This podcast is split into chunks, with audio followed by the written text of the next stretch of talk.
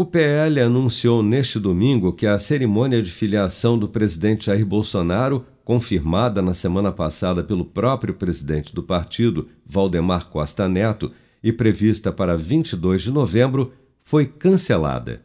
Em nota, o PL informou que o cancelamento foi decidido em comum acordo entre membros do partido e o presidente Bolsonaro após intensa troca de mensagens na madrugada deste domingo não havendo ainda uma nova data para o compromisso de filiação.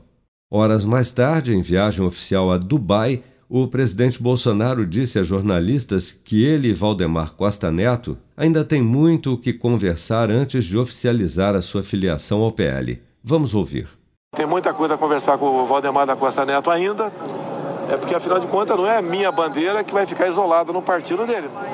É, nós queremos é um projeto é de Brasil e o discurso não é apenas o meu, é do presidente do partido também. Nós estamos perfeitamente alinhados. Por várias questões, como acabou de ter uma resposta agora, a gente não vai aceitar, por exemplo, São Paulo apoiar alguém do PSDB. Não tem o candidato em São Paulo ainda, talvez o Tarcísio aceite esse desafio, seria muito bom para São Paulo e para o Brasil, mas temos muita coisa a acertar ainda. Por exemplo, um discurso meio do Valdemar nas questões das pautas conservadoras, nas questões de interesse nacional, na política de relações exteriores, estamos indo muito bem, é, a questão de defesa também. É, os ministros, o padrão dos ministros que nós temos a continuar, obviamente. Então, um casamento que tem que ser perfeito. Né? É, se não for 100%, que seja 99%. Essa é a ideia. É isso que o povo espera de todos nós, é a continuidade da mudança.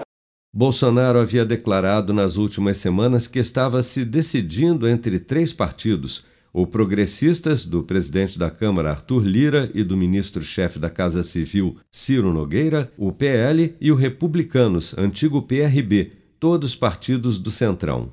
Caso Bolsonaro realmente se filie ao PL, já há um acordo para que o Progressistas indique o candidato para seu vice na chapa em 2022 e que o Republicanos também apoie o presidente na campanha à reeleição. Nos bastidores, porém, o que se comenta é que o presidente do PL, Valdemar Costa Neto, estaria ameaçando deixar a base de apoio a Bolsonaro caso ele opte por outra legenda.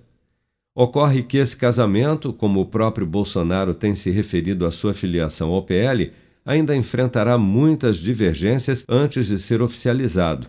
Em São Paulo, por exemplo, o PL já anunciou que quer apoiar a candidatura do vice-governador Rodrigo Garcia, do PSDB, ao governo do estado em 2022, mas Bolsonaro disse que não aceita apoiar um apadrinhado do governador João Dória, seu adversário político em São Paulo.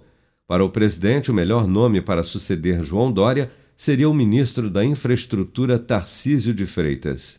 Na tentativa de um acordo, a cúpula do PL sugeriu Tarcísio de Freitas como candidato ao Senado por Goiás, o que não agrada a bolsonaristas que vetam qualquer aliança com o grupo de Dória, em São Paulo, onde o PL faz parte da base do atual governo estadual e tem o controle de estruturas importantes como o Departamento de Águas e Energia Elétrica e o Departamento de Estradas de Rodagem, DER.